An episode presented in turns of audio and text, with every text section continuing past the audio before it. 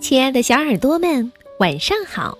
欢迎收听微小宝睡前童话故事，也感谢您关注我们同名的微信公众号。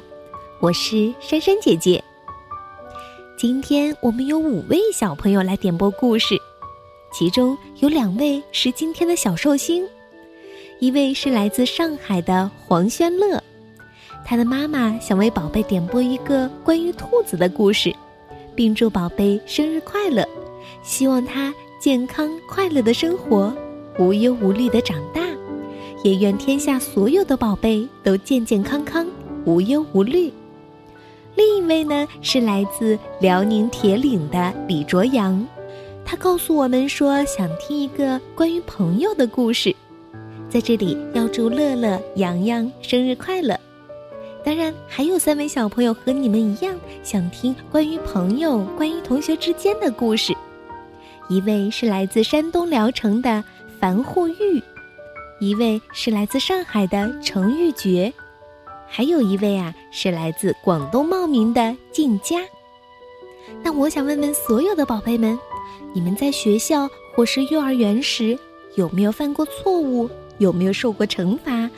有没有好好的改正错误呢？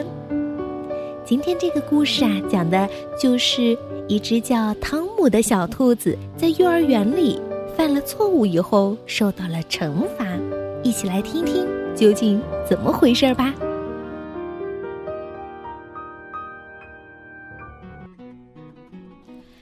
今天早上我心情不好，真不想去幼儿园了。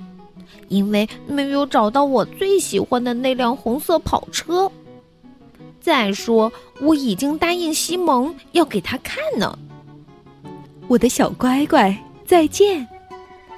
妈妈亲了亲我。这时，西蒙跑过来，问我带没带红色跑车。嗯，这家伙真烦人。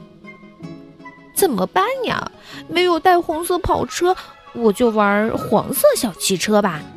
它是所有汽车里最漂亮的。哎呀，怎么卢卡在玩？嗯，这是我想玩的呀。哎，给我，这是我的。我伸出双手拼命抢，可他怎么都不肯松手。哼，你坏，是我先拿到的。卢卡很生气。老师走过来，把我们拉开。温和地说：“小汽车是大家的，汤姆，把小汽车还给卢卡，你玩别的好吗？”反正我也不想玩汽车了，我去搭积木吧。我要用好多好多的积木搭很高很高的大楼。我向吉姆和阿雷斯要积木，可他们不愿意给我。哦，看呐，你们搭的大楼太难看了！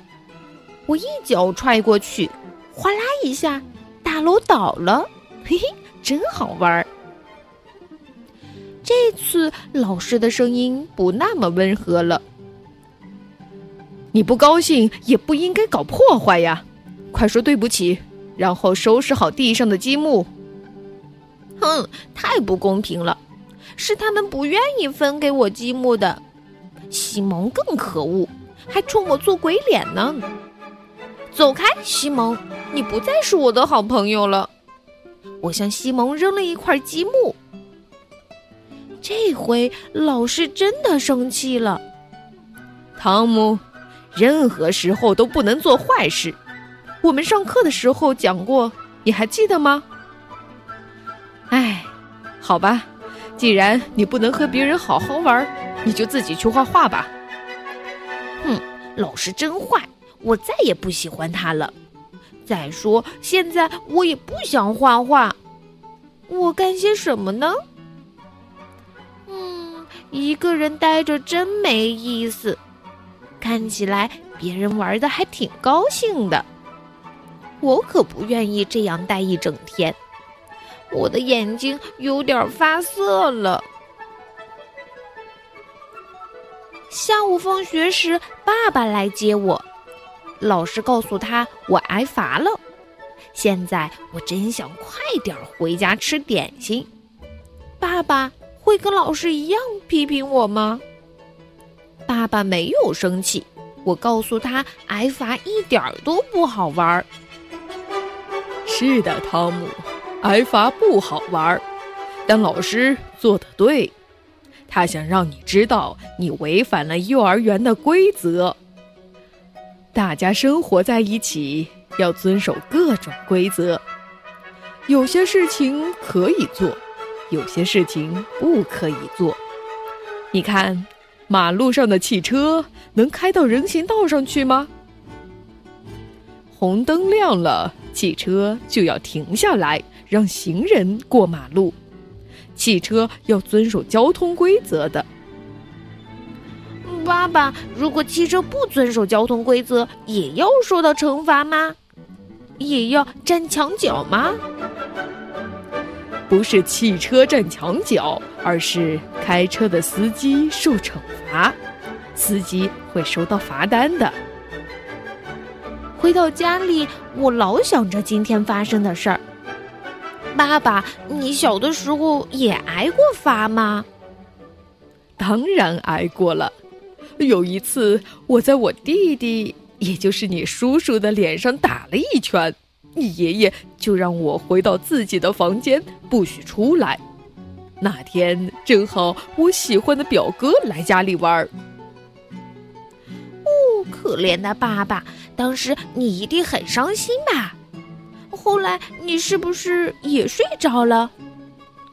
哐当！伊娜把果泥扔到了地上。你做的不对，这样不好。爸爸要不要惩罚伊娜呢？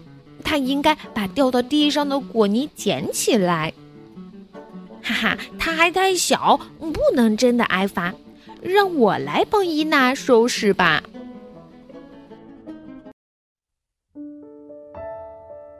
看来我们生活当中处处都要讲规则、有规矩，因为。